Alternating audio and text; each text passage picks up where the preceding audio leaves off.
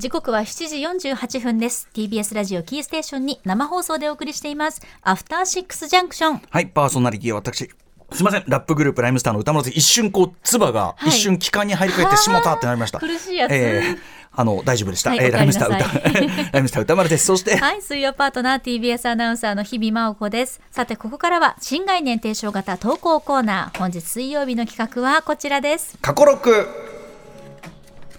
はい、カルチャーキュレーションプログラムアフターシックスジャンクションでございますが、えー、さんざっぱらいろんなことをやってきてですね、えー、そのいろんなことをやってきたののアーカイブがいっぱい溜まっていって、もうどこに何があるかちゃんと整理しないと分かんないということで、えーリスナーの方から教えていただいて、えー、あーこの回のここのとこが面白かったよっていうのをもう一回ね、えー、ちょっとマーク、こうピンを立て直そうという、えーそんな感じの、えー、過去録、アフターシックスジャンクションの過去の記録、過去録でございますということでございます。えー、今週もいただいておりますので、今日は結構ですね、ちょっと最近この番組絡めで出た、とある出版物とも関係する大事な話でございます。ご紹介しましょう。ラジオネーム、アンドレ・ザ・ジャイアント・マシンさんからいただいた過去録報告です。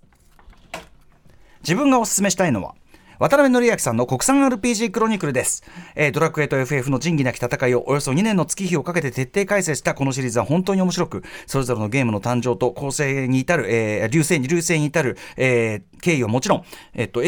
エニックスとスクエアのまさかの合併劇などは元エニックス社員という渡辺さんならではの他では知り得ないインサイダーな、えーこれ朝礼での発表描写が秀逸。朝礼でこう、えっと合併しますって発表があって、えー社員たちが思わず笑っちゃったというねあのくだりリアルでしたよね、えーまた後半にはあの伝説の編集者ドクター・マーシリト、ねえーが登場して、えー当時の生々しい証言が次々飛び出すなど全編聞きどころしかない壮大な特集でした、えー皆さん詳しくはですね、えー、と本が出てますので、あのこ私どものあのオープン・ザ・ウィンドウと同日に発売されました国産 RPG クロニクル、えー出版されましたんで新しい情報も入りましてですね入ってるのでぜひそちらを読んでいただきたいんですがそんなアンドレ・ザ・ジャイアント・マシンさんですがそんな中でも個人的に最も好きなシーンは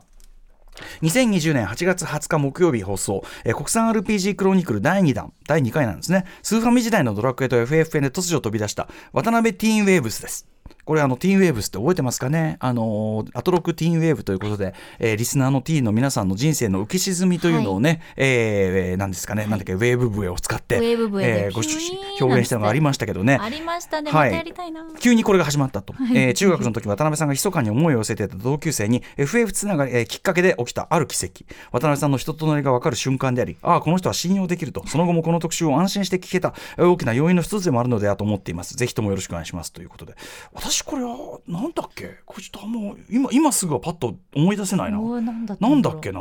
はい、ちょっと聞いてみましょうかね。国産 RPG クロニル第2弾、えー渡辺則明さんの青春時代の話が出るというくだり、こちらでございます。あとまあ自分の人生に直ですごい影響を与えたという意味では、い。あのー初めて彼女ができたのとかも、まあ、これがすごい影響しててですね。影響してる？え？あのうん。えっとドラクエ6と FF6 がすごい影響してるんですけど、まあ、ちょっとティーンウェーブス的なことでお話しさせていただくと渡辺ティーンウェーブス。うん。そういうことです、えー僕、中3の時に、あのー同じクラスに、別に付き合ってるわけじゃないけど、ちょっと気になってる子がいたんですよ。うんで、当時あの、メールも携帯も SNS もないので、うんまあ、数少ない個人的なあのアプローチ手段として、うんあの小年賀状を送ったんですよ。あーあるある。年賀状送るか送らないか。うん。そうで年賀状を、まあ、ちょっと何を思ったか、その時僕、5年分ぐらい送ったんですよ。五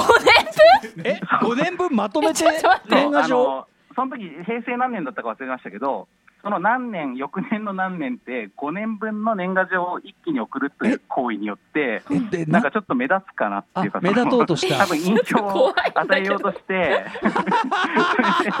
で架空の平成史よね、去年はこんなことがあって大変でしたあーちょっとユみたいな。ーモア込みだ。そう。でも途中からまさか平成が終わるとはみたいなのが3年目ぐらいにうんあったりするんですけうんど、うんうん。まあ、そんなのを送ったところ、うんえー、とそれに律儀にですね向こうが、まあ、高校から僕、別の学校になっちゃったもんで、うん全然連絡も取らなくなったんですけど、えあの律儀に毎年それ返事を送ってくれて、えおーでこでなんか高1か高2の時に送ってくれた返事に書いてあったのが、うんえー私はまあドラクエ6を遊んでいて、うんえーミレイユっていうキャラがいるんですけど、うんうんうんまあ、このですねこうあのすごく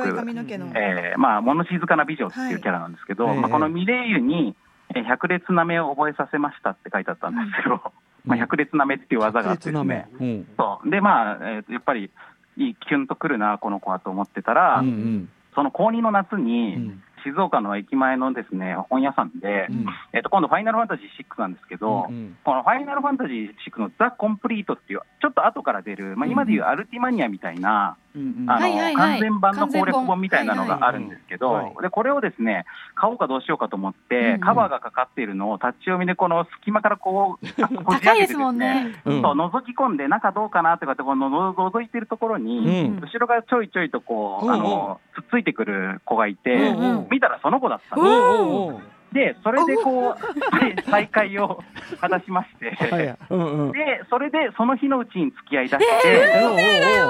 おうで、それが今のあの妻なんで。す。っごいめっちゃ羨ましい。そういうのいいですね。なんだそうか今妻か、はいはいはい。今妻物語途でした。中から気づいてましたよこれは今妻であると、ね、今妻今妻的な流れでしたけどね。そうかそうか。ありましたありました、年賀状のくだりとかがなかなかトリッキーなね年賀状のあれがあってというね。船井さん怖いんだけどってね、うん、怖いんだけど つってね言ってましたけどね。ああそうですかそう。ですかこんなのが入ってたんですね。なんかそのその後のいろんなねあのはい。情報的な部分が前に出がちなこの国産 RPG シリーズでございますが、これはあの書籍には入っていないくだりかと思いますんでね。もこれそれだけ人生に関わってるってことですそうからね。ですよね。はい、えーちなみに渡辺則明さんの国産 RPG クロニクルこちらイーストプレスから1980円、えー先ほどねあのあれにもありました。メールにありましたけど鳥島和彦さんのロングインタビューとかあとあの最新の知見ですよね。あの RPG ゲームというのがどういうふうに発展してきたかというのの、えーまあ実際の放送の中で言ってたことの間違いも正して、てか多くの人の思い込みも正された、えー最新知見なんかも入っているということで本当にあの必読の一冊でございますのでぜひ、えー渡辺則明さんの国産 RPG クロニクル書籍版こちらも読んでいただきたいと思う次第でございます。えーといったあたりですかね。はい、ではまだまだ募集しております。はい。いつの放送のどこの部分がお気に入りなのかできるだけ具体的にその理由とともにどうぞ送ってください。宛先は歌丸アットマーク tbs.co.jp までメールが採用された方には番組ステッカー差し上げております。はい。というわけでここまで失新概念定証型ことこコーナー本日水曜日は過去過去六6でした。After Six Junction.